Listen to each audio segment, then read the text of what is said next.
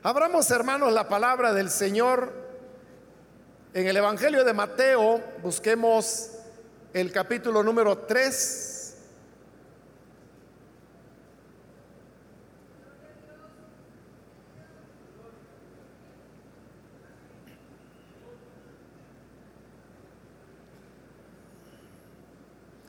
El Evangelio de Mateo capítulo número 3 y versículo 11 nos dice, yo a la verdad os bautizo en agua para arrepentimiento, pero el que viene tras mí, cuyo calzado yo no soy digno de llevar, es más poderoso que yo. Él os bautizará en Espíritu Santo y fuego. Amén. Pueden tomar sus asientos, por favor.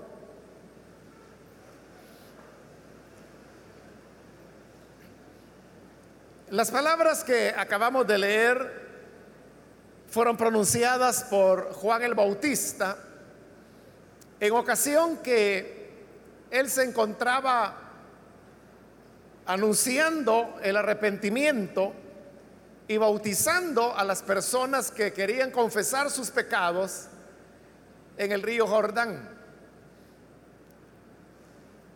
Esto despertó inquietudes en los dirigentes religiosos, quienes fueron a Juan para preguntarle por qué él estaba bautizando y qué autoridad tenía para hacerlo, por un lado, y por otro lado, querer conocer su identidad, quién era él.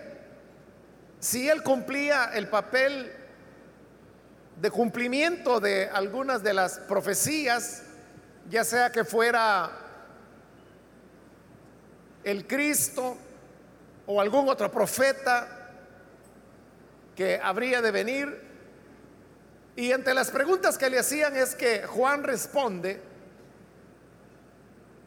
y él responde con una característica que fue permanente en su ministerio, y es el tema de, la humildad. Y en esa humildad, él es muy honesto al responder que lo que él está haciendo es realmente algo muy limitado. Pues dice este versículo 11, yo a la verdad os bautizo en agua para arrepentimiento. Y luego él habrá de hablar de otro que habría de venir, más grande que él, más poderoso que él, y que bautizaría con Espíritu Santo y fuego. Al comparar la acción de bautizar en agua con la de bautizar con Espíritu Santo y fuego, pues obviamente que hay una gran diferencia. Porque bautizar en agua es algo que prácticamente toda persona lo puede hacer. Sin embargo, esas formas externas, como es el bautismo en agua, es algo que no puede garantizar los cambios que las personas verdaderamente necesitan. Pero como el ser humano no puede ir más allá, entonces el ser humano se limita a lo que son las formas externas. Cuando hablo de formas externas, me estoy refiriendo a el tema que Juan está tocando ahí que es el tema del bautismo, que se puede tomar como un ejemplo porque es de lo que ahí se está hablando, pero que tiene que ver con todas las demás formas que se aplican a la vida exterior de las personas. La religión está enfocada a la parte de la vida externa de las personas, nunca al corazón. Porque la, religión no tiene el poder para poder cambiar el interior de las personas. Es por eso que las discusiones que se dan acerca de cuál es la religión verdadera es una discusión que no tiene sentido o no tiene mayor provecho. En primer lugar, porque los seres humanos nunca se han puesto de acuerdo cuando se habla de temas religiosos. Y por otro lado, supongamos que un día, por la razón que sea, hay un acuerdo y se llega a decir, bueno, esta es la religión verdadera. El llegar a esa conclusión tampoco beneficia al ser humano porque la religión, como lo estoy diciendo, se enfoca en las prácticas externas de la persona, lo cual deja intacta la parte interna, que es la que verdaderamente necesita cambiar. Entonces, cuando Juan dice, yo a la verdad bautizo en agua, él estaba haciendo lo que el ser humano puede hacer. Y como los seres humanos no podemos cambiar el corazón de las personas, entonces lo que se hacía y lo que Juan hacía era una práctica externa, que era la práctica del bautismo en agua. Ahora, bautizar en agua es algo que cualquier persona puede hacerlo. Cualquier persona puede oficiar un bautismo en agua, pero también cualquier persona puede recibirlo. Basta con que la persona tenga el deseo o la voluntad de hacerlo, entonces puede ir y bautizarse. De hecho, Juan el Bautista se encontró, y este Evangelio de Mateo lo dice, con los fariseos que venían a Juan para ser bautizados. Pero sucede que ellos no querían bautizarse porque estuvieran arrepentidos de sus pecados. Pues los fariseos pensaban que eran personas que no cometían pecado. Entonces, ¿por qué tenían interés en bautizarse? El interés era solamente porque de esa manera ellos estaban cumpliendo con una forma externa que en ese momento era muy aceptada por las personas y que se consideraba que todo aquel que agradaba a Dios debía bautizarse. Por eso es que ellos querían recibir el bautismo de parte de Juan. Cuando Juan se dio cuenta que ellos querían bautizarse solo por, digamos, un compromiso con la religiosidad de la gente, Juan les dijo, generación de víboras, ¿quién les enseñó a huir de la ira venidera?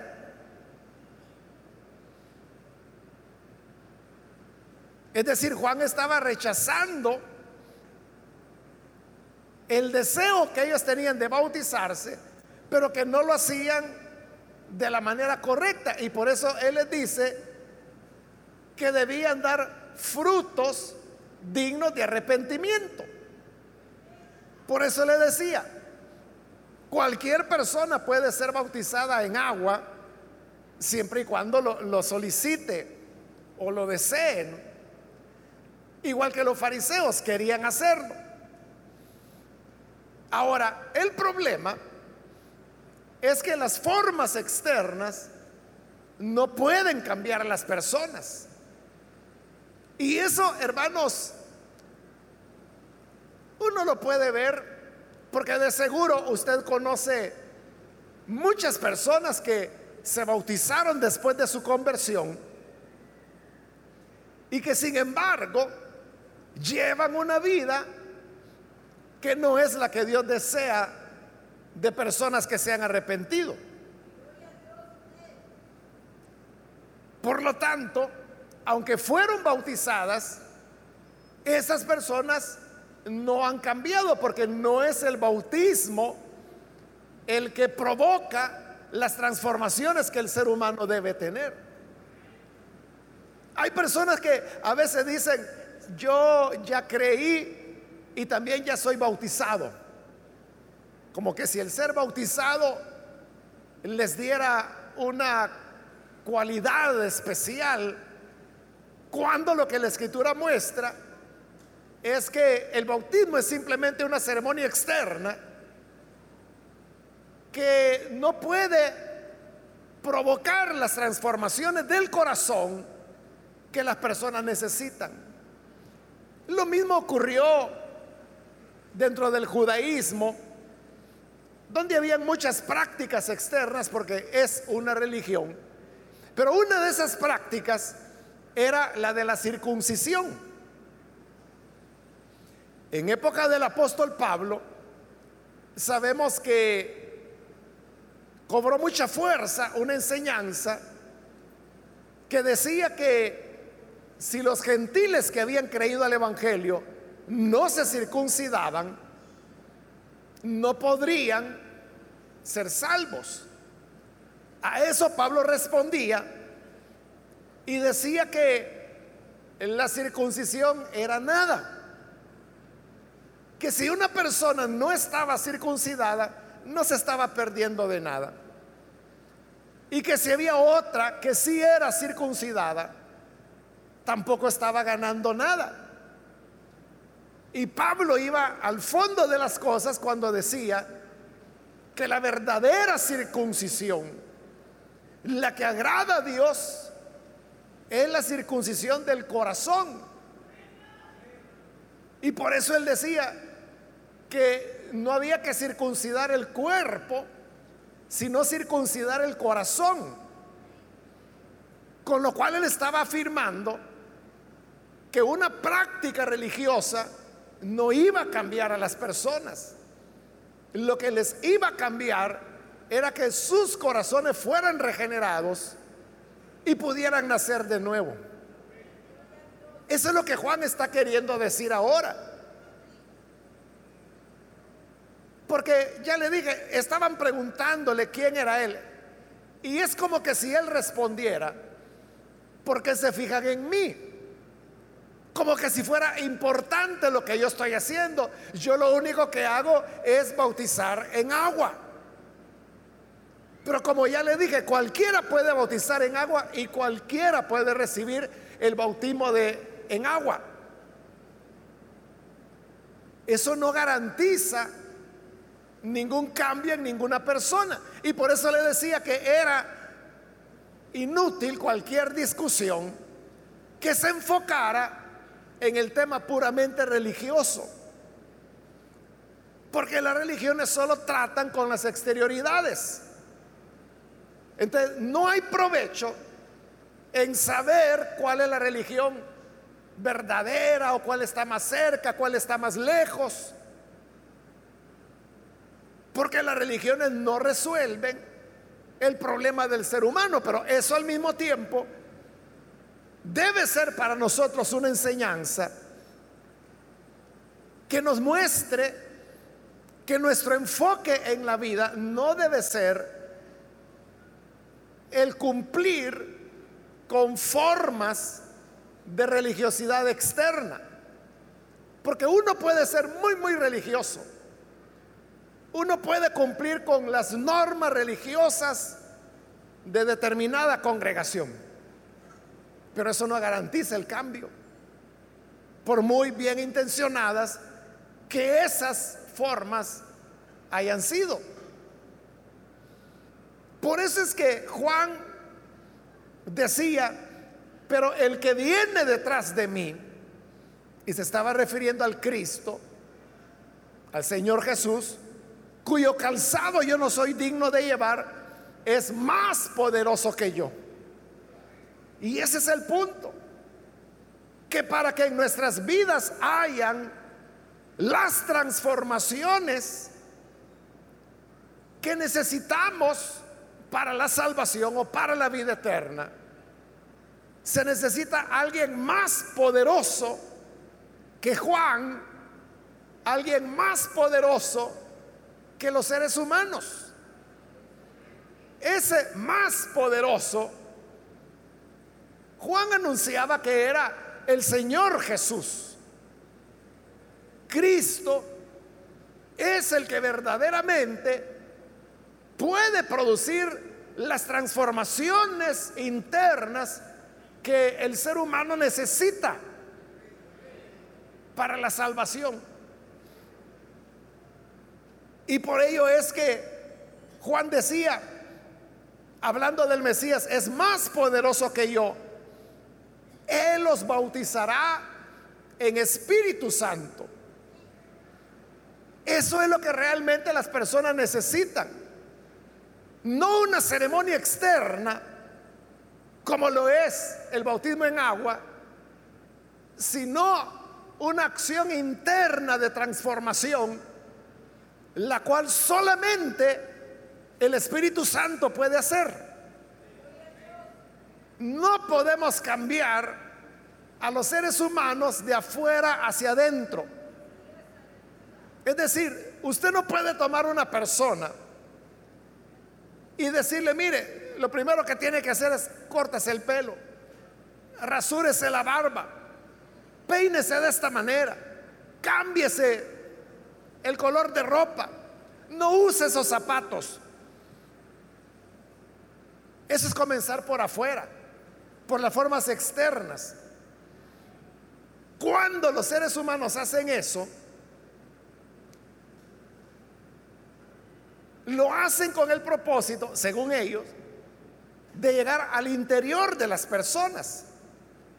Pero le dije, no se puede cambiar al ser humano de afuera hacia adentro. Debe ser a la inversa. Cuando se toca el corazón de las personas, entonces es cuando las personas, a partir de su experiencia,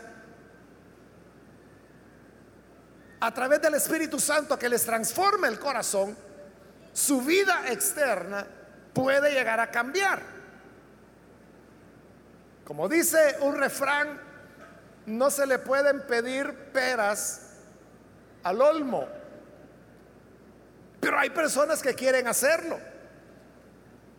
Pero el mismo refrán dice que es el árbol, es la naturaleza la que tiene que ser cambiada para que los seres humanos luego puedan cambiar.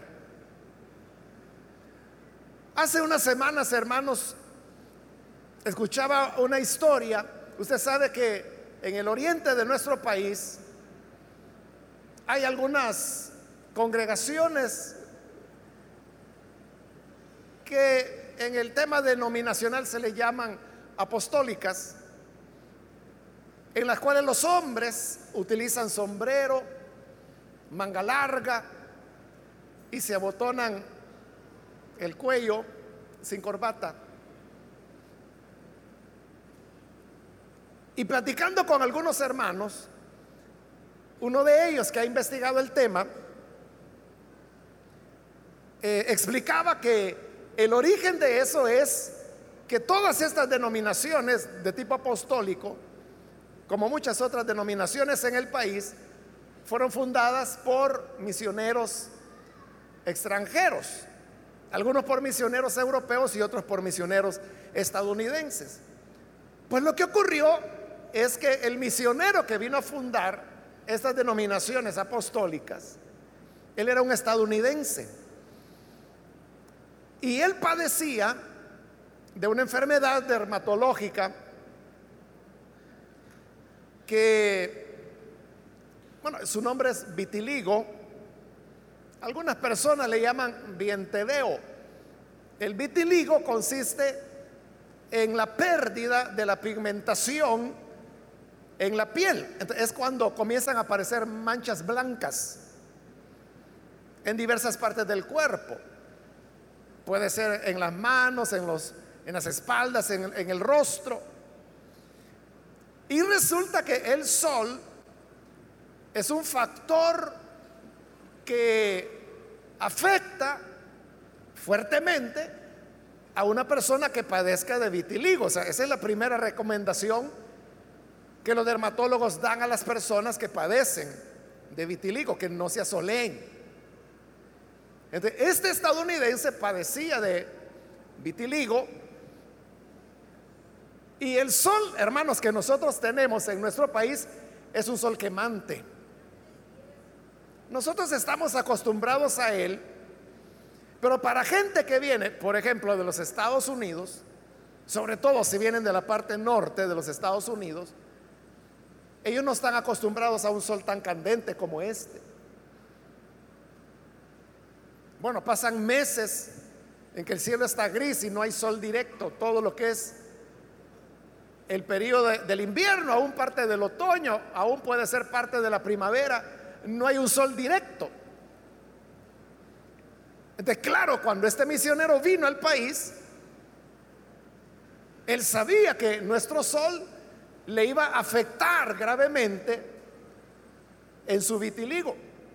Entonces él hizo lo que hacen muchas personas. Comenzó a protegerse del sol y para protegerse es que él comenzó a utilizar mangas largas y se las abotonaba y se abotonaba hasta el cuello para poderse proteger el pecho del sol y comenzó a utilizar sombrero para protegerse la cara. él lo hacía simplemente por razones de salud. Pero sucedió que por su ministerio las personas comenzaron a creer. Y cuando comenzaron a creer, usted sabe que hay una influencia que cualquier predicador o misionero ejerce sobre las personas a las cuales enseña. De como lo veían que él se vestía de manga larga, se abotonaba hasta el cuello y usaba sombrero, de todos los hombres en estas denominaciones apostólicas comenzaron a utilizar también manga larga, abotonada hasta el cuello, sombrero.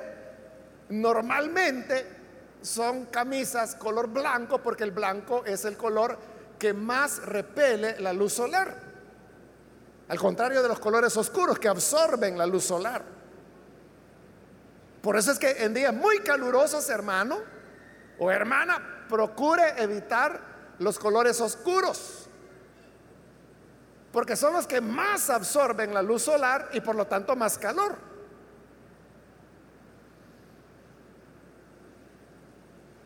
Es decir, que yo ando mal vestido ahora, ¿no? Porque esto absorbe más calor, pero yo no tengo problema con el calor. O sea, yo no me voy a morir de calor como usted que está ahí. Y eso que solo está sentado oyendo, ¿no?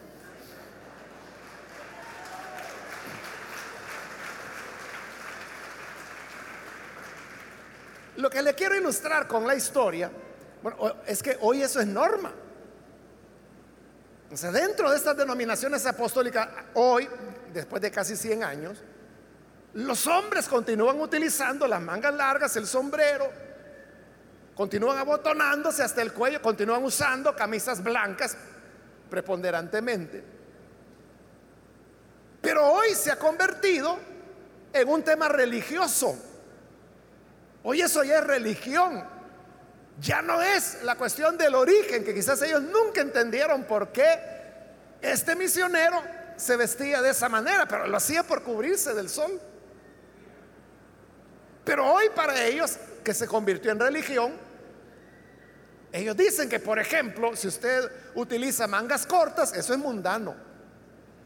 Si no anda sombrero, es porque usted es orgulloso ellos así lo interpretan, que el sombrero es un símbolo de humildad.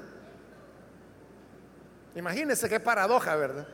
Para ellos el sombrero es un símbolo de humildad, cuando la verdad, la verdad es que el sombrero es una parte, digamos, del vestido, pero que su origen es simplemente, ¿cómo le diría? La, la coquetería o, el lucirse.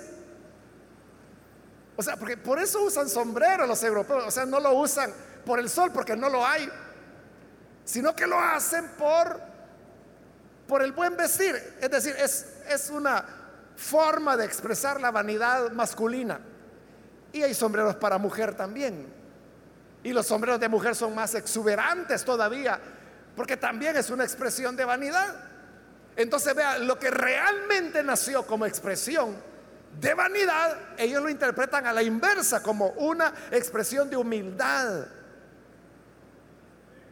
Y ese es dogma religioso ahora. Pero el punto es este. Porque una persona, en lugar de andar camisa blanca, anda una camisa celeste, es más pecadora. Para ellos sí. El que un hombre utilice manga corta en lugar de manga larga es algo que le afecta su espiritualidad. Para ellos sí. El que anda manga corta es porque es un mundano. O, si nosotros, por ejemplo, no usamos sombrero, eso afecta, somos menos espirituales porque yo no uso sombrero. Para ellos sí. Para ellos soy orgulloso. No soy humilde porque no uso sombrero, porque para ellos el sombrero es expresión de humildad. ahí tiene usted un ejemplo, ¿no? La religión no llega a donde debe llegar, que es al corazón del hombre. La religión lo que hace es eso, decirle, circuncídate, bautízate en agua, usa manga larga, usa sombrero, quítate el bigote. Eso es lo que hace la religión. Pero eso no tiene nada en absoluto que ver con la verdadera necesidad del ser humano con su verdadera transformación. Nada podemos los seres humanos y por lo tanto las religiones, nada podemos hacer para cambiar el corazón de las personas. Solamente lo puede hacer el Espíritu Santo. Y por eso Juan anunciaba, detrás de mí viene otro que es más poderoso que yo él va a bautizar con Espíritu Santo. Como diciendo, ¿por qué me preguntan a mí? ¿Por qué se fijan en mí? Si yo lo que hago es una cosa simple, bautizar en agua. Pero viene el que bautizará con Espíritu Santo. Él tiene más poder que yo. Y esa es una realidad. Nosotros necesitamos algo más poderoso que la religión. Necesitamos una obra en nuestro corazón mucho más poderosa que religión, que vestirse de celeste, de verdecito, de blanco. O sea, eso no tiene nada que ver.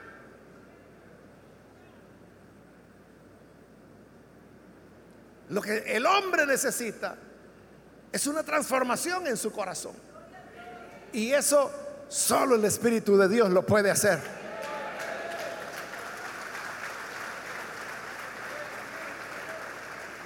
Pero además, dijo, os bautizará en Espíritu Santo y fuego.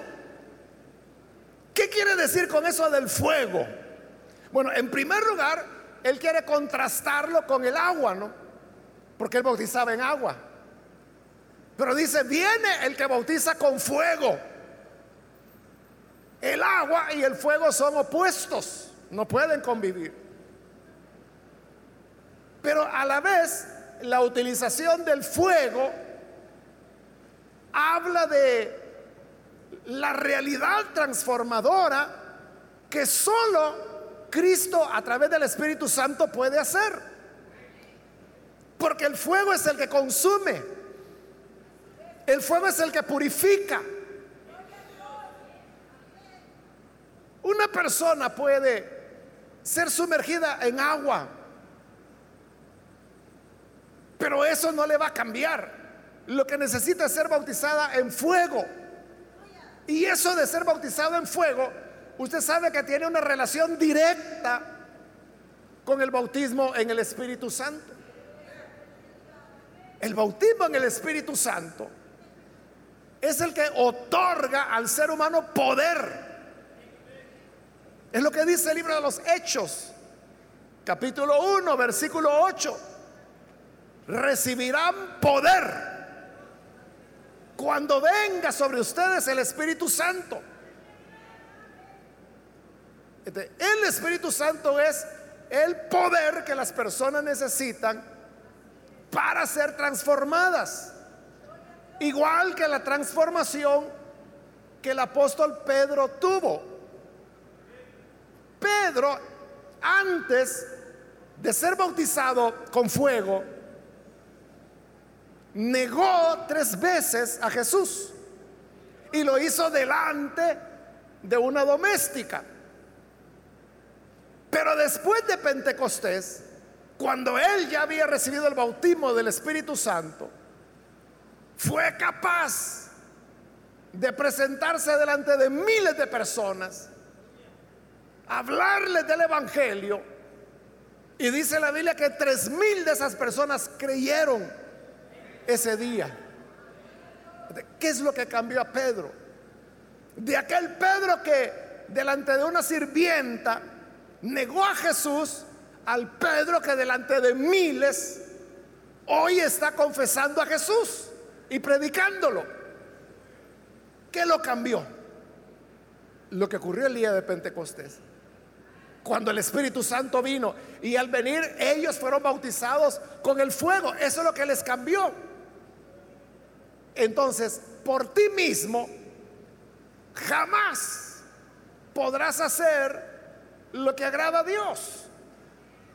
Con tu esfuerzo personal, con tu fuerza de carácter, con tu fuerza de voluntad, no podrás tener los cambios ni el cumplimiento de las palabras del Señor en los evangelios. Es solamente bajo el poder del Espíritu Santo que el ser humano puede hacer lo que a Dios le agrada. Y por eso es que Juan decía, yo solo estoy preparando el camino. Solo estoy bautizando en agua, pero eso solo es algo externo. El bautismo en agua solo podía lavar los cuerpos y mal lavados, ¿verdad? Porque solo era un chapuzón. Pero viene el que bautizará con Espíritu Santo. Y el Espíritu Santo no se queda con la exterioridad, no se queda con el cuerpo humano. Va donde se debe ir, al corazón. Porque el Señor dijo, del corazón es de donde surgen los adulterios, las hechicerías, los homicidios, los robos, es decir, toda la maldad humana no viene del ambiente. El ambiente puede influir, pero eso no es el verdadero mal. El verdadero mal es el corazón del hombre. Desde el corazón es que surge todo el mal.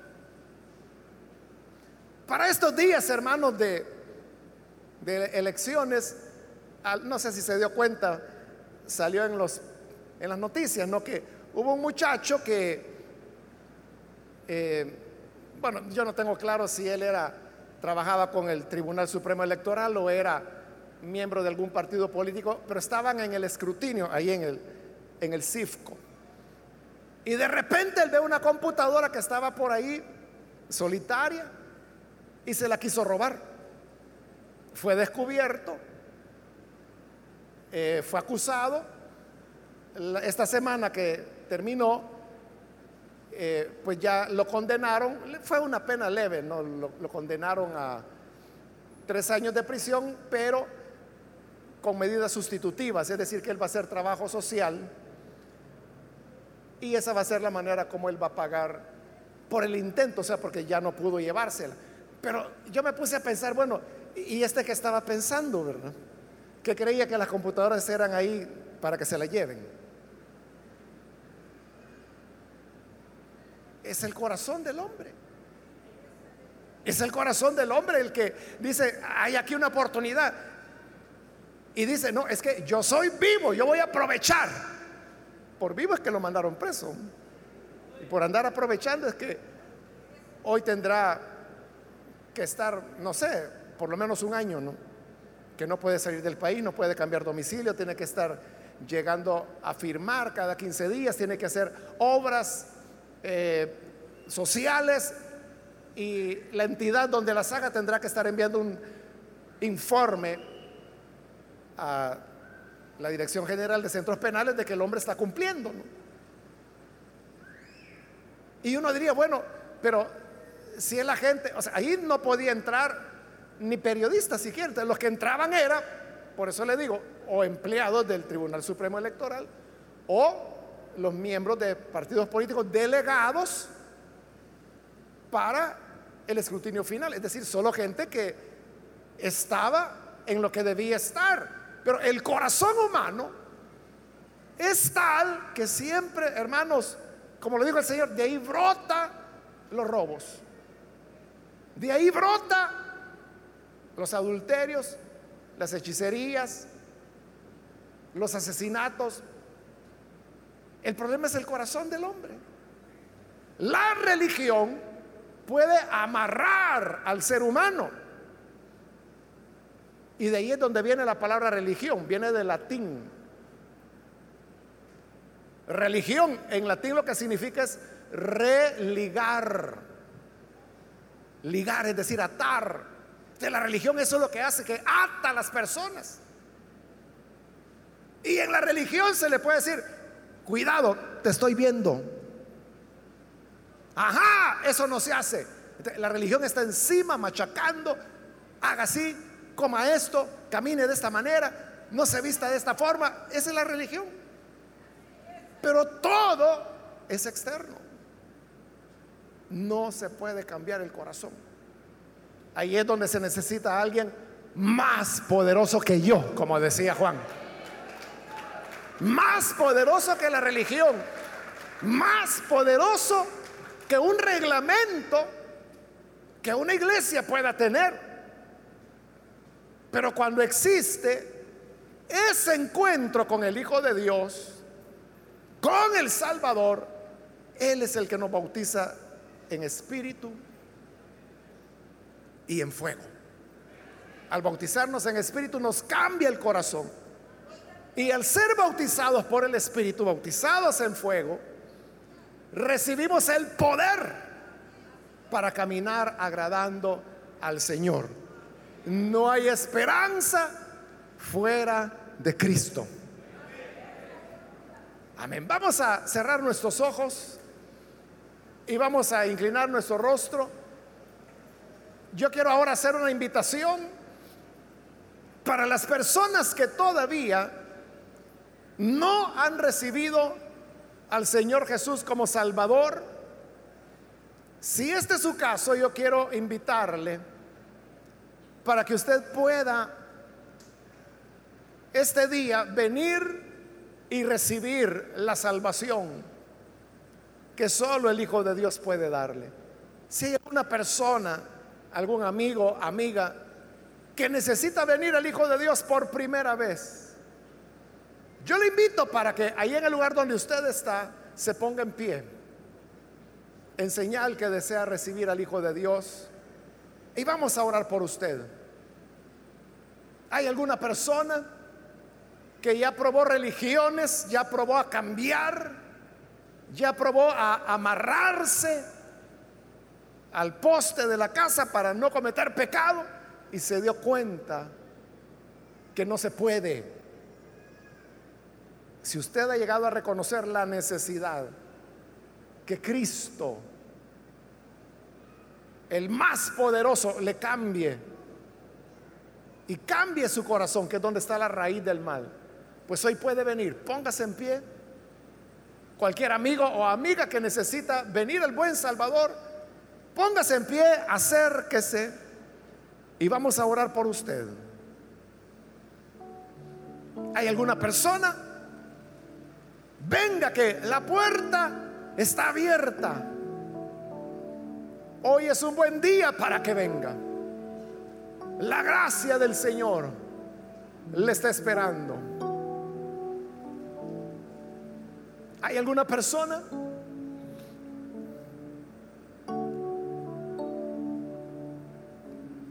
Póngase en pie. Crea en el Hijo de Dios. Fuera de Él, solamente vamos a estar patinando en el mismo lugar. Hoy sí voy a cambiar y no cambia. Hoy sí y no cambia. Este año sí y no cambia. Después de las vacaciones sí y no cambia. Cuando llegue a los 50 años, ahí voy a cambiar. Llegó, pasó y no cambió.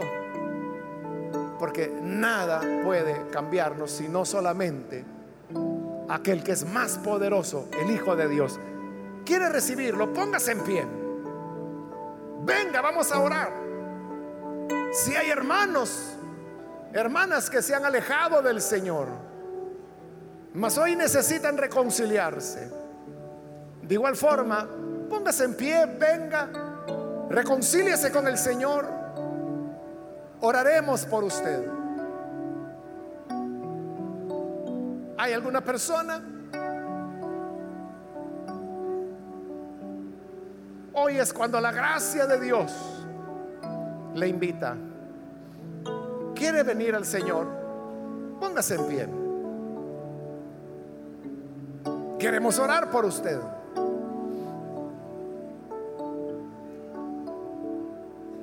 Venga, que hoy es el momento. Voy a terminar la invitación, pero si hay alguien que necesita venir para creer en el Hijo de Dios, póngase en pie. Y vamos a orar.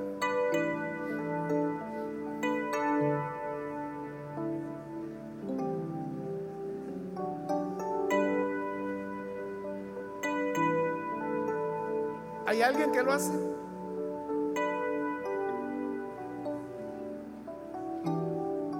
A usted que nos ve por televisión le invito para que reciba al Hijo de Dios, que es el único en quien tenemos garantía de un cambio en el corazón, que es donde lo necesitamos. Ore con nosotros. Padre, gracias te damos por tu palabra que nos ilumina y nos enseña el camino que debemos seguir.